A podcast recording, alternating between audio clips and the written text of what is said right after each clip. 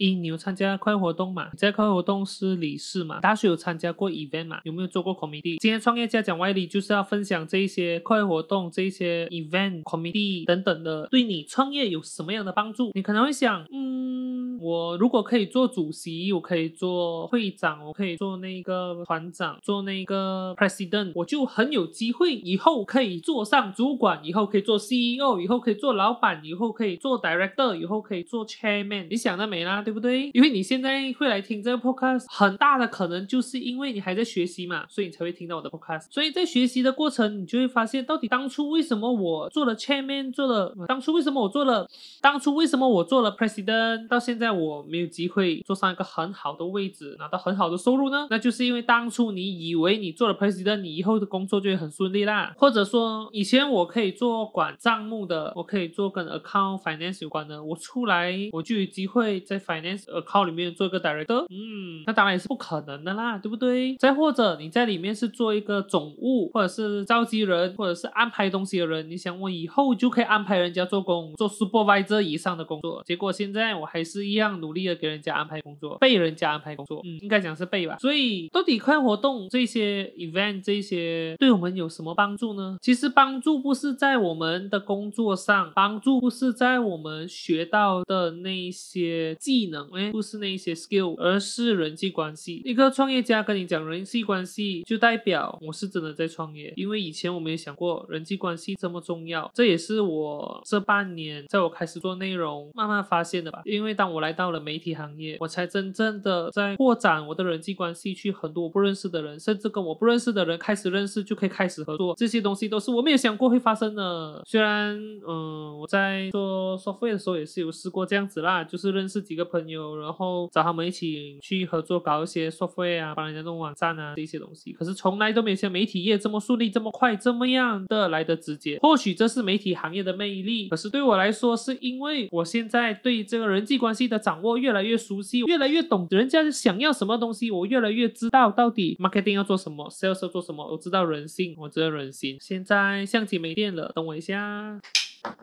是可以在那边吃。所以讲了这么多，其实如果你在一个课外活动，或者是你在你的 event 那一边是 committee 的话，你最重要就是要学会如何跟你的上级沟通，如何跟你的下级沟通，如何跟参加你的活动的人沟通，如何跟所有你能够接触到的人沟通。因为在你正常的生活里面，你没有办法接触这么多不同类型的人。包括说，如果你正在上课，你就只可以接触到你课室里面范围的人，你们所讨论的东西永远都是。限制在你们的课业或者是你们的兴趣爱好，可是没有你们共同的目标，因为课业永远都不是我们共同的目标嘛，对不对？除非你读第一班吗？考全部一百分是我们的目标。那在第一班也是一个竞争的场所，谁考的比谁好，谁就会被讨厌，都是我讲的啦。我不懂是不是真的，反正我没读过第一班。所以呢，既然课业不是我们的共同目标，在你参加课外活动或者你参加 event 做 committee 的时候，你们的共同目标就是要把这个活动办好，或者是你们是一个表演团体，要把这个表演还要练好，为了可以更好的表现，或者是你是一些学习的团体，比如说日语学会学日语，韩语学会学韩语，海南语学会学海南语，福建语学会学福建语，反正就是你们的共同目标都是很明确的。所以如果你今天是一个中学生，或者你是大学生，你是参加 event，或者你是在中学有参加课外活动，请你一定要把握这个机会，请你一定要认真的去观察自己如何跟另外一个人沟通，观察自己如何说服另外一个人接受你的想法，观察自己如如何表达你自己。这一些都比你如何在这个活动里面，在这个 committee 里面把事情做好来的更重要。就好像我问你，到底 president 到底团长、会长是做什么的？就是说服他底下的人听他的，就是说服他上面的人认为你们都有在做事情，就是这样子，没有别的工作了，对不对？那如果你一直努力的去做你的工作，没有把这个人际关系都想好的话，那你浪费了参加课外活动，你浪费了参加你 event committee 的这个机会，因因为你们会在这个。团体里面出现已经是你们的缘分了，然后呢，你却没有好好的利用这个机会去学习到底要怎样去和别人沟通，你只把你的专注力用在你的工作范围，你努力的方向就不对了。我们之前有说努力重要还是幸运重要？当然选择更重要，选择可以选出你的幸运，努力呢一定要努力对的地方，努力不对的地方再努力都没有用。你努力把你的工作做好，努力去学习你现在做的事情，在你未来得到经验什么的都是。是